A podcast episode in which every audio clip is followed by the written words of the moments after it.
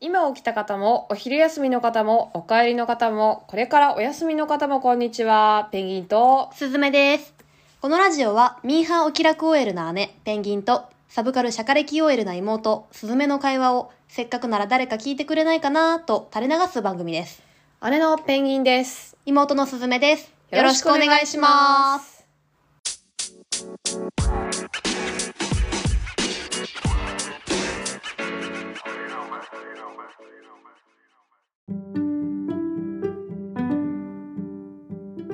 はい、やってまいりました。第3回ですね。 3回目ですね。はい。よろしくお願いします。よろしくお願いしますい。かがですかあの、あれだ。えっとね、ちょっと私訂正1個しなきゃいけなくて、前回の。はいはいはい。あの、ゴールデンカムイが公開9月、結局20まで延長して終わったんですけど、あの、私、コミックスじゃなくてなんか本誌連載してたやつが公開されてるって言っちゃったんだけど、あれちょっと間違いがあって、えっとね、コミックスが出てる分は全部コミックス版として、もうね、公開されてた。だから要は書き足されたやつが公開されてたあ。そうなんだ。うん、で、えっと、まだコミックスが出てない分は本誌にあのしヤングジャンプの本誌の方に載ってるやつがあー公開されててはあ最新話までのやつは。で、えっと、9月17に単行本の最新刊が出たんですよでその頃まだ無料公開もしてたから私単行本ももう結局買ったのね買ったんかい 結局買ったからしっかり買ってんなあの無料公開されてる本誌のやつとその単行本を見てみたんだけど、うん見比べた結構やっぱねすごい変わってたへえ変わってたっていうかそのセリフもちょっと変わってたしセリうんあと小回りもちょっと変わってたしフへ実際だかららページも増えててもうねすごいなんかこここまで書いたらちょっとなんか解釈変わらないみたいなとこもへえあの書き足されたり削除されたりしててなんかあの大筋の流れは変わらないんだけどでももうすごいディテールがまた深まっててへえすごかったやっぱこれはなんかでもね並々ならぬパワーだなってそれを思ったからもう次の単行本もね楽しみでしょうがないでもさ書き足すっていうよりも書き直しだねそれ あまあ書き直しだと思う小回り変えちなゃんっかたねらそうデジタルで作者さん書いてるみたいだから多分その辺が結構自由にできるんだけどだからそこがもうすごいなと思ってあのだから要はあの習慣だからちょっと荒く書いてるなみたいなとこがうんすごい細かく書き直されてたりとか、へえ面面白いんですよ本当に。すごいねでもそんなあとなんかほと割り切ってる胸毛増えたりとか してちょっとこう体毛をこう書き直すじ書き足す時間あったんだなっていそう面白かったですね、はい最近どうですかすずめさんは、最近うん、そんなにでも面白いことなかっコロナだかたらねねそうオリンピック終わっちゃって、てパラリンピック終わっちゃっあてそそ,、うだねんなトピックというのもないですが秋らしくなってきましたねあすごい普 通のなんで当たり障りのないうんお会話天気すとるんだろう、野球の会話はもうもう当たり障りおない天気と野球するならもう行きましょうか、本題そうですねどうですか今年の巨人は今年の巨人人はね、うんあの大谷君とかねあ大谷君とかね「いや大谷すごいっすね」って言い始めたらもう話話題がないし話題がないでしょ はい、じゃあもう行きますよちょっとまはあいいですかねもういいんじゃないでしょうかオープニングこれぐらいはで、ね、い、はいえー、それではお付き合いくださいペンギンとすずめの「さバエブリラジオ」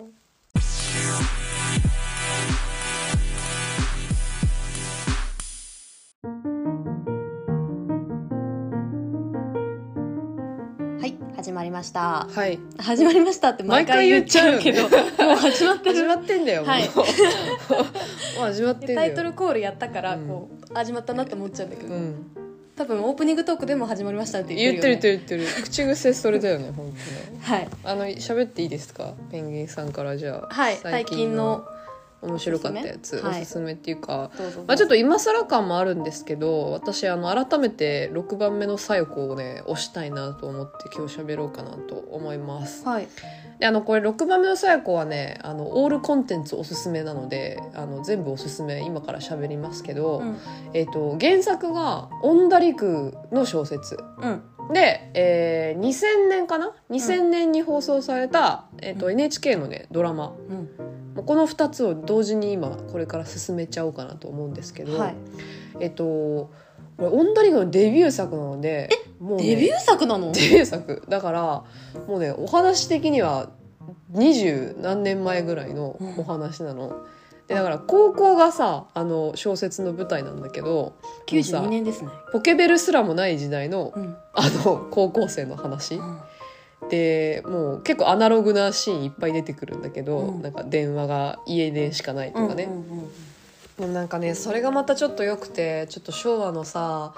古びあ昭和えギリ平成か昭和かな昭和かもでもなんかそれぐらいのこう昭和じゃないね。92年だそうです。 92年だね、はい平成だねでもなんかこうへデジタル化される前の、うんこうあのアナアナログな時代の、うんなんか学校の不思議みたいなうんうんミステリー小説ででも舞台が高校なのねうん。で高校に伝わるおまじないが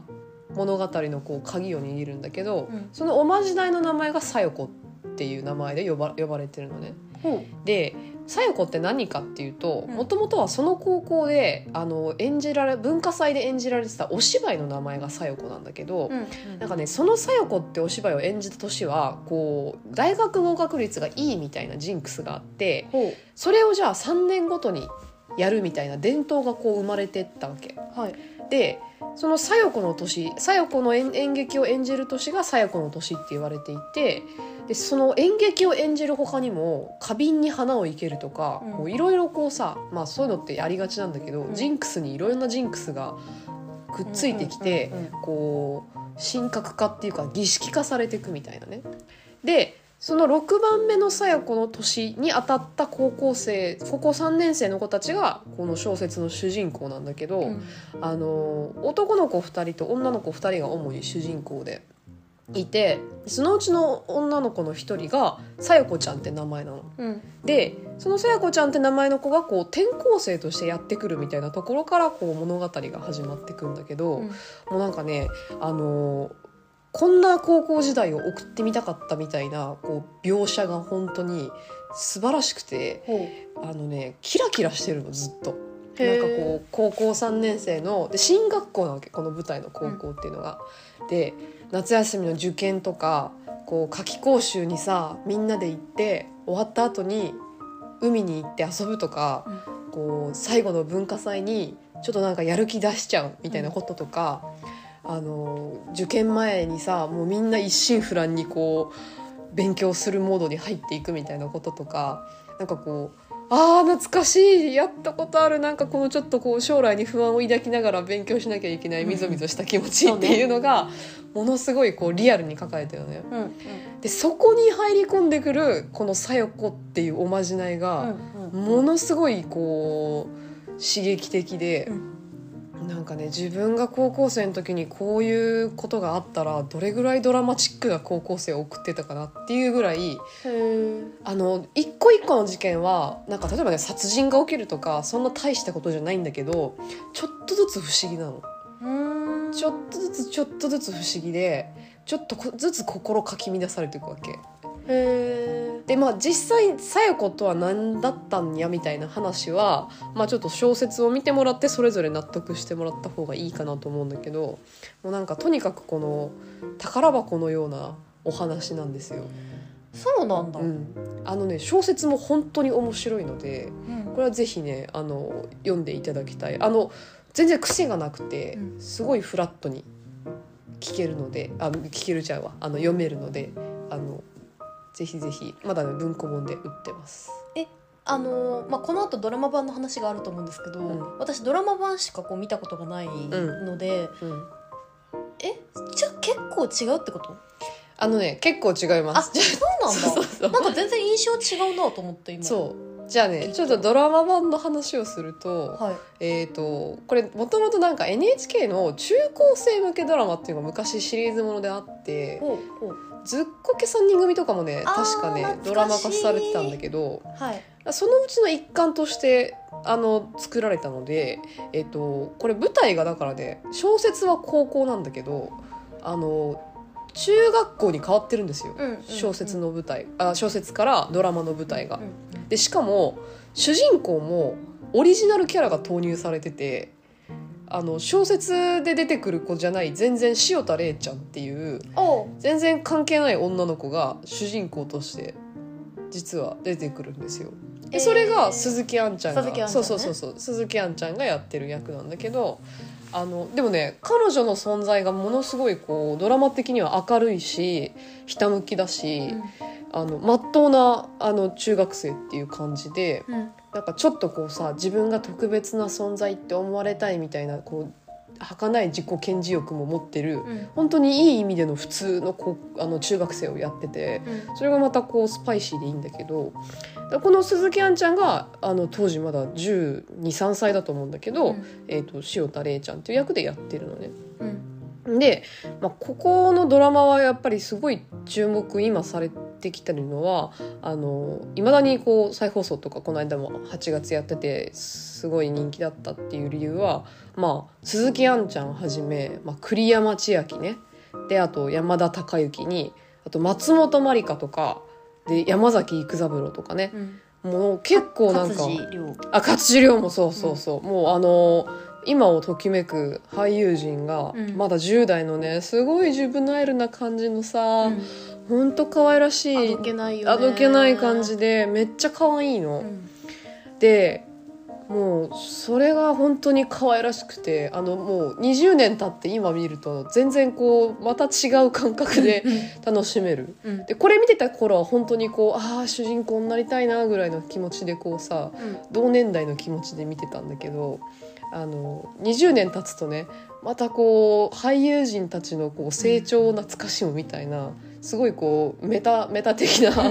の目線でも見れてうん面白いのね。唇プルンプルンやないプかルンプルンだよ肌もチュルンチュルンだよトゥルンみトゥたいルンなね。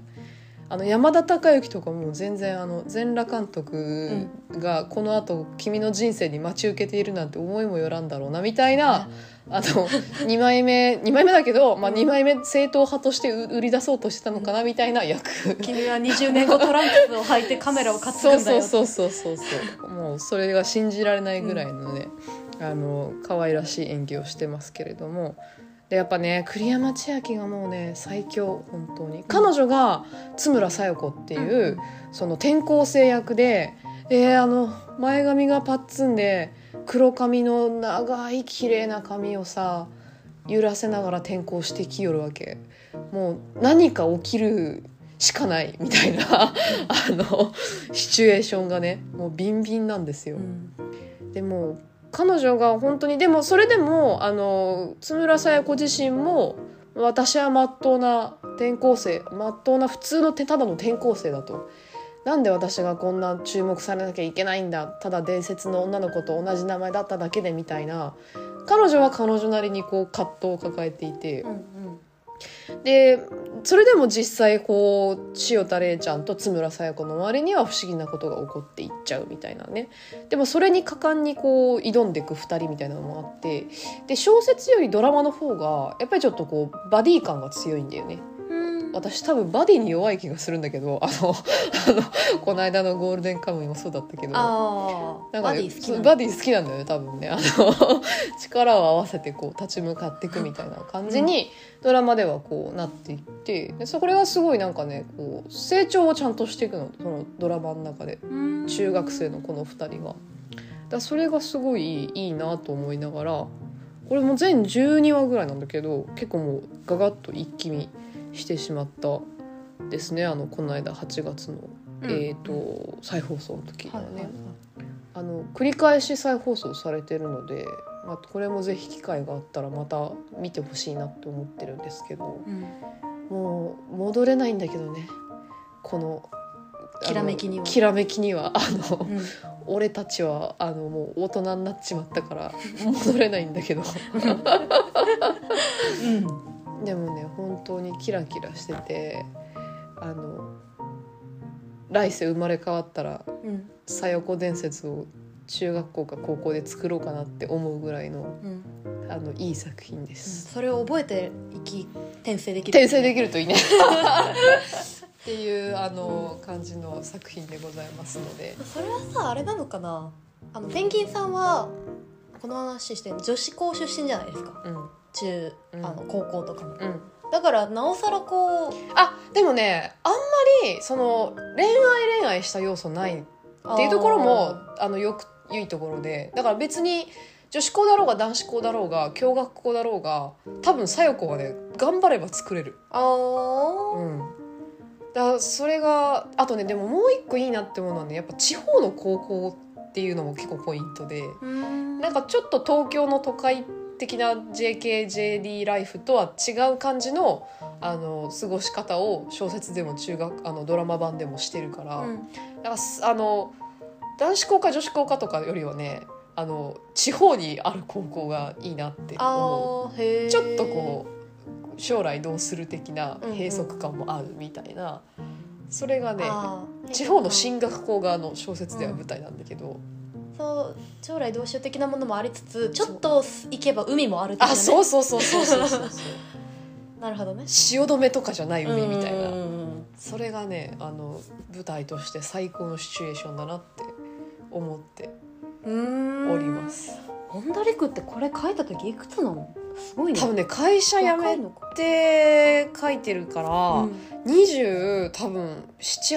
56か78かぐらいだと思うんだけどあの夜のピクニックとかもさ、うん書いてるしだ学校ものは結構書いてるんだけど、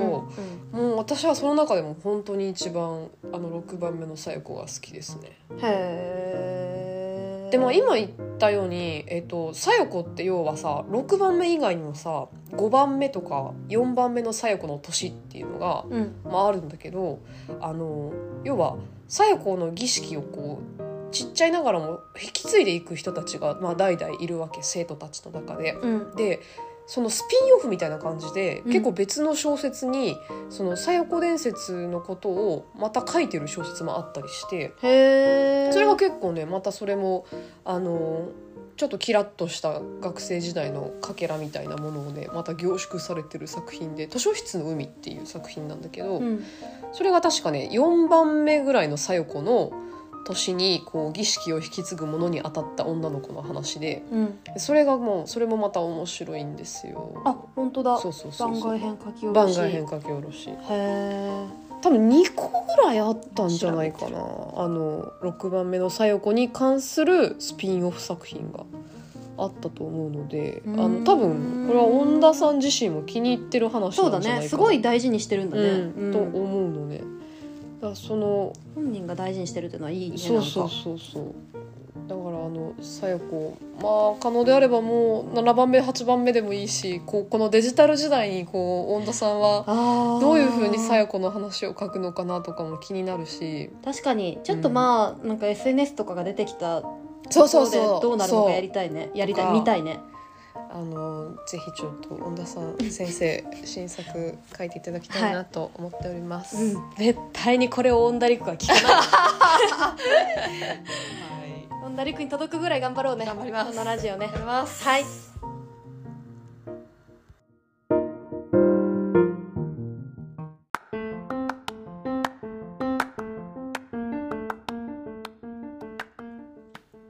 さあだいぶペンギンさんはね語ってしまいましたわ。はいもうすごかったですねちょっとうもんう合いの手入らないぐ らあいいの手入んなかった。すいません、本ないぐらいし当。かワンマンショーでしたう。んはい、あの、すずめさん、じゃ、あちょっと行きますか、すずめさんのターン。はい、ちょっとこの独演 会の後にちょっとドキドキあのそんなに語れるかなってドキドキしてますけどちょっと打って変わって今あの小説とドラマとなんか喋ってくれたので私はちょっと打って変わって美術館の話しようかなと美術展の話しようかなと思ってます、ほい。まああのちょいちょい行くんであの美術館に行くんですけど久しぶりだったかなあの北斎尽くしというですね、ああ、行きたかったやつだ。うん、あの東六本木のもう終わって終わっちゃいまもう終わっしちゃったたか。えっうとん二十あ九月十七で終わってますね。うで終わっちゃったんですけど、北斎尽くしとうん。東京ミッドタウンホールでやってましたに行ってまいりました。でねこれ何がすごかったかって、あうの北斎漫画を全部展示したの。全部ってどんぐらい。えっと一巻からあれは二十何二十あ巻ぐらいそんなあるんだそうもう北斎って本当に結構商売人というかあのーまあそう現金なとこあるんで、一巻出してめちゃくちゃあのヒットしてその後バンバンバンバン続編続編って出してう、んで10巻ぐらいで一旦終わりってするんだけど、うんあのやっぱり人気が出すぎて「やっぱごめんもう一回やる」って言ってまたこうそっから10巻ぐらい続けるんです よなんかバンドみたいなのよ 解散とか言ったけど、うんやっぱやっぱやるっていう宮崎駿じゃんあそうそうそうそうそうそうあー宮崎駿ってさあの引退宣言の下の根も乾かぬうちにさ次やるよね北斎リスペクトしてんのかなああね 死ぬまで書くっていうそうねそうそうそうでも本当に北斎はほん死ぬまでこの北斎漫画書いてたので、うんその最後の巻はもうあの書ききれなくて死んじゃって弟子がちょっと書き足してなんとか一冊にしてるみたいなのもあるので、あの最後の方はだからやっぱあじゃやっぱ若干立ち位置変わったなみたいなのもあるんですけど、うんあのね北斎漫画ねめちゃめちゃうまいなんかこうこんなこと言うのもおかしいけど北斎ってめちゃ絵うまいんだなって思っちゃった。え漫画ってさどういう漫画なのあ漫画っていうのはそのなんていうのいわゆるゴールデンカムイみたいな、うん小回りがあってストーリーがあってっていう漫画じゃなくて、うんあのー街にいる人を描きまくったみたいなあの人人人人人魚魚魚魚魚みたいなセリフとかもないないあーストーリーもないデッサン集みたいな感じそうデッサン集に近いああなんか記録集はいはいうんうんうん、で最初は多分なんかそのお絵を描く更新のためのお手本集みたいなうんうんつもりで作ってたみたいなところはあるみたいだけど、別にお手本じゃなくても面白いっていう多分当時の人たちもうんなって人気がすごい出てうん売れたっていう。ああそうなうんんだ、まあ、当時売れたっていうかか貸本屋でいっぱいあ読まれたってことだと思うんだけどレンタルまみれレンタルまみれでそうあのーすごい観察眼とうんすごい画力なわけ、うんでこう江戸時代のああこういう人たちいたんだなっていうのをありとあらゆるもの書いててお相撲さん書いてたりあのその辺の町屋のこう縫い物してる女の人とか、うんあのなんだあらゆるシーンを書いてるわけうんだから本当に一生見てて飽きないと思ってへえ江戸の人の生活みたいな感じそうそうそう江戸の人の生活もだしあの物も書いてる傘とかおオケとかも、えっと、割とこう巻ごとにテーマが決まってて、うん今回は町の人たち今回はお武家さんの、うんえっと、弓の練習してるとことか,、うんなんかこうチャンバラの練習してるとこうんっていう缶もあり、お魚だけみたいな缶とか、ええうんそうあるわけマニアックだなうんでもそれもすごい面白い細かくてへえでお魚だけの缶とかはうん面白いのは江戸時代って結構、まあ、まだそういうさ植物学だのなんか、うんうんなんとか学だのが発展してないから、うんこうクジラクジラって哺乳類だけどクジラも魚に入っちゃってたりとあかあはいはいはいあとその動物描いてる時はこうなんか伝説の動物も一緒になんか虎の横にいたりとかああ竜とかうん、あ虎はだから当時日本で見れなかったから想像であ描いてると想像でねか,、はいはなんかそういうめっちゃリアルに犬描いてる横いにうん「な何この生き物は」みたいなのがこういたりとか、うんこうなんていうかねごっちゃになのようんごた混ぜなんだけどその感じがいうすごく江戸っぽいっていうかあうあん、江戸ってこういろんな人がこう入り混じった町でもあったし、うんいろんな職業がいてみたいなところで言うとすごくそれあの江戸っぽいし、うんなんかここ分かんないところを想像で書いちゃうのもなんか江戸の人たちのたくましさっていうのもあるなという感じがしてうんでとにかくうまいなるほどあの表情とかもさこう結構ねえっとなんて言葉で説明したらいいんだどれぐらいって A4 の紙に10人ぐらい書ける書いてるぐらいあ結構書くねちっちゃいのよ一人一人はでも表情が「うわ可愛いみたいな表情まで細かくこうなんていうのこなんでこんな点々ぴょんだけでうんあの表情豊かに書けるんだろうっていうぐらいあのいいんですよ生きてるんですようん漫画の中で人がいやそれが本当に一生見てられるなっていうのがまず最初にあるはははでで展示の面白さっていう意味で言うとそのまあ展示した人も「もう北斎漫画好きなんですね」って思うんだけどあのミッドタウンホールに入った瞬間にまあ展示物はいわゆるこう棚棚というかねあのケースの中にこう並べられてはいるんだけどもうその空間全部が壁にこの北斎漫画の人たちがうブん ワーっているわけ。なんかそれみぞみぞしないのうわ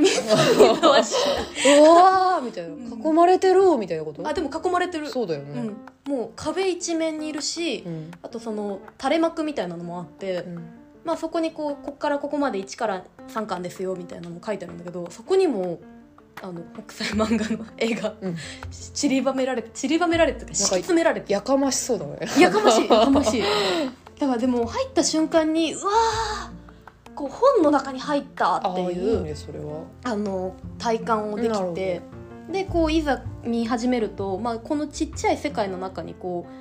う目を入れていくんだけど、まあ、こうトプンってこう入った感じというか江戸の町に入っていった感じもあのその壁も相まってあの体験できて、うんまあ、見るというよりは体験させるっていう意図を感じましたね、私は、なるほどそのキュレーション側の。うんうんうんうんいいななんか楽しそうだねなんかこう、うん見るだけじゃないんだねきっとそうそうそうそうそれであの体験って話で言うとその後あの構成としては北斎漫画がドーンとあってうんで、まあ、浮世絵うんうんがドーンとあって富岳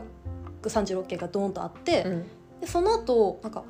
その北斎漫画を動かしてみましたっていうインスタレーション作品があるの,、うんあのそれこそまた壁一面になんだけうど、んにこうこういう北斎漫画の中に人とか竜とかがバーンドーンブワーンって音楽と一緒にうんこうズームされたり 4DX か 4DX まあ、あ眼鏡はかけませんけどうんバーンズームされたりこう縮んでいったり流れていったりっていう、まあ私は別にそんなに単体で面白いって思ってたからそんなに興奮しなかったけど、うんあの体験させるぞ没入させるぞっていう、あの意図をそこでも感じましたね、はいはい、結構だからエンタメな感じのあの展示でうんうんあのー普通のね結構例えば太田記念美術館とか浮世絵をしっかり見せますみたいなあの東博とか、んあのみたいなあのー展示じゃなくて本当にエンタメ性の高いあのーキュレーションをしてたなという、えーこれどこでやってたんだっけまあミッドタウンホあールミッドタウンね、うんああなるほどなるほど森美術館じゃないのか、ミッドタウンホールねそへえうもうそのミッドタウンの、えー、と中でね普通にご飯とかも食べれるじゃないですか、うんあのホール出たとこで、うんそこにもこうなんか垂れ幕で「北斎尽くし」とかっていっぱいこう そのやっぱり北斎漫画の人がわらわらいて、うーんまあこうまあ、ミッドタウン全体で盛り上げてんなっていうのがなるほどなるあっほてそれはまあミッドタウンならではだなというふうに思いましたね。どはいはい、それでねあでその途中にあったあの浮世絵のところは割としっとり見れたんですけど、うんまあ、そういうなんていうかなしっとり見たいんだよなちょっとってなってきた頃に、うん あの入れてくるのも、うんまあ、バランス取っててうまいなとうん思いました。なるほどでねあのただちょっと言いたいのはあの図録あるじゃないですか展覧会って。うんで図録結構その昔だったらあのちょっと私荷物になるんで買わないんですけど昔だとあのよく大学の図書館でうん図録よ見てたんですけど うん今回の図録がなあれは B 新聞サイズかでかいね新聞サイズで、うんててか新聞みたいな紙なのだから軽いねそうあの 製本ガチってされてなくてうん硬、い表紙がついてるとかじゃなくてもううんうわーバッサーって読むみたいな、うんあの図録でうんまあそれはそれで結構その国際漫画のこうなんていうか質感とかも近しいというかあの楽しみ方としてはいいんだろうなと思いつつあとうん「富岳三十六景」もやっぱこう大画面で見た方がうんうんすごくいいから、いいいいのはわかるんだが、うんこれは買え買おうとは思わなくないかってあ思買っわちゃなったかったの買わなかったあなんだかカへスアパルチなんかこのし紙だとなんか汚れそうだしどうどうかなとか思っちゃって。あ本当うん、買えばよかったのに私多分買うかも面白いと思ってそうかでもなんかあブのロックしっかりしててほしいんだよな保管した時にそのさ折るとこがニュンニュってなるじゃん新聞紙って、それがもったいなくてどうしようってなりそう絶対そうなのようーんでも面白いけどねあ面白い面白い、うんあの試みとしてはすごい面白いなと思いつつ、んなんかいろんなそのだから保管とかなんかこう汚れないかとかいろいろちょっと考えちゃって心配がねそう考えちゃってやめましたこれはまあでもほら図書館とかで見ようかなあのーもういいかなって思 った頃にあの揚げ物の油とか吸わせる奥さんに化けて出ら奥れそうじさゃんんに怒られるかなお前まあ何しでてもまあでも当時はね当時だそんってなもんだもんねそうだよね浮世絵とかもねそうそうそう別にチラシみたいなもんだからそうそうそうそう、まあ確かにそうい正うそしいこまでそこまで考えて正しいのかなそまあ確かにう浮世絵っぽい浮世絵とか当時の紙の使い方にまあそうか近い近いものを作ったんじゃない、まあそうだねまあこんな交渉に読むもんじゃなかったもんね国際漫画もうん浮世絵も、そうまあ、そういう意味でこうされてるのはわかりますが、うん、アートディレクションは祖父江慎さんですさすが祖父江さんに聞いてみ る揚げ物の油にのすのに使うっていいいでいすかですかってこれじゃあ祖父江さんもし聞いてたら教えてくださいめっちゃ怒られ る、ね、絶対怒られる、うん、あのオンダリクと祖父江シンに聞いてもらう前提でしゃべっ てものすごいおこがましい おこがましいおこがましい恐れ多いラジオとなっておりますあとねあのエンタメ要素っていう意味で言うとあのアンバサダーおよび音声ガイド担当があの町田啓太さんなんですようん、聞いた今聞いてないあ聞いてないのか期間の会っていう感じですけ聞いどてないんかいやでももねこれめっちゃ多かった結構あの私音声ガイドあんまり聞かないんですよ普段美術展行ってもうんあので、まあ、聞かない聞いてない人も多いなっていうか聞いてる人少ないくないですか割と普通の美術展ってまあそうねうん、でもねすごい多かったそれはやっぱ女性女性あイヤホンつけてる人すごい多かったやへえっぱりって思ってはいそこはまあまああの土方歳三をやるために生まれてきたのかっていう顔のね町田啓太さんねでも定聞点をかなかっつけてますたんでしょ、聞いてないいや晴天をつけて見てるから町田啓太のことはあの似合ってるなっていう話ですでも聞かなかっあの国際尽くしては聞いてない ちょっと町田啓太の話を挟みたたかっただもうけ全然全然ダメじゃんズロク 買ってないし音買っ声てなガいイドも聞いてない聞いてない村川でも見たよただ純粋に北斎漫画楽しみたかっただけの人だねそれはそうで すよあのそういう人も受け入れてくれるってなるほどはい結構なんていうかなあの個人的にはしっとり浮世絵見るのも好きな方なんでなんかそのインスタレーションとかそんななんていうかなあんまりエンタメ要素いらないタイプの人間だったからあのそんなにテンション上がんなかったっていうだけかもしれないですそれね褒めてないよいや違う違うななんていうの間口を広げるっていうのあはーすごくいいあの展覧会だと思うその意図がすごい分かったなるほど、うん何様だよあ何様です、ね、偉そうに楽しうんん、で、偉そうに楽しんだおおみたいなうんおーこう没入させる感じねみたいな、うんもうでもしっとり見せ見てもいいかなとか思ったっていう感想ですちょっと町田啓太さんにしばかれた本当に 町田啓太の話わざわざしなくてよかったよよねかった、聞いてないんだもんね、うん、しば失かれ礼たしましたちょっと町田啓太さん聞いてたらごめんなさい 聞かれる前提あのでもこれちなみにバーチャル会場を10月中旬ぐらいまでやってるみたいなのでうんあのバーチャルでももちろん楽しめると思うだっててか見たいもん私あのズームしてみたいって思ったのあーで今ちょっと調べてあバーチャルやってるんだと思って絶対見ようって思ったのでもしよければあの皆さんご覧ください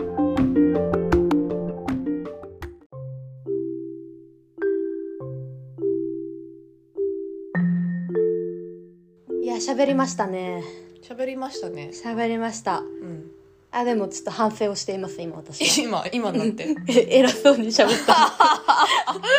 町田啓太の話も図録の話もしなきゃゃよかったかもしれないこう評論家っぽかった今日は、うんなんかさこれまでの2回はうん純粋に作品を楽しんで面白いのって言ってたのに、うん急に展覧会になった瞬間に、すげえなんか出てきたこう評論家的な部分のすずめさんうが、ん、恥ずかしいです恥ずかしいですね恥ずかしいですあ大変の大いに反省してください反省して 反省エンディングトークですこれはでもあの私この間のラジオの収録の話聞いて、うんオットタクシーを見たのであはいはいはいあのやっぱねおすすめされてみると結構納得感もあって面白いようんうんうんうんだからおすすめできるものはあのどんどんおすすめしていきましょうねそうですね、はいあの絶対ネタバレしちゃいけない意味が分かったでしょ分かった分かった、うんあとオーディオドラマもすごい面白かったあうんおじのドラマすずめさん見てない聞いてないっていうちょ私ね結構多分あのと途中で満足しちゃうんですよねあのーダメですそれダメだよねあのだから北斎尽くしにしても、うん見て満足して「ブロクはいいかな」とか思っちゃう、うん深掘り深掘りしていきましょうね そうですね深掘りそんなあっさいの嫌や わ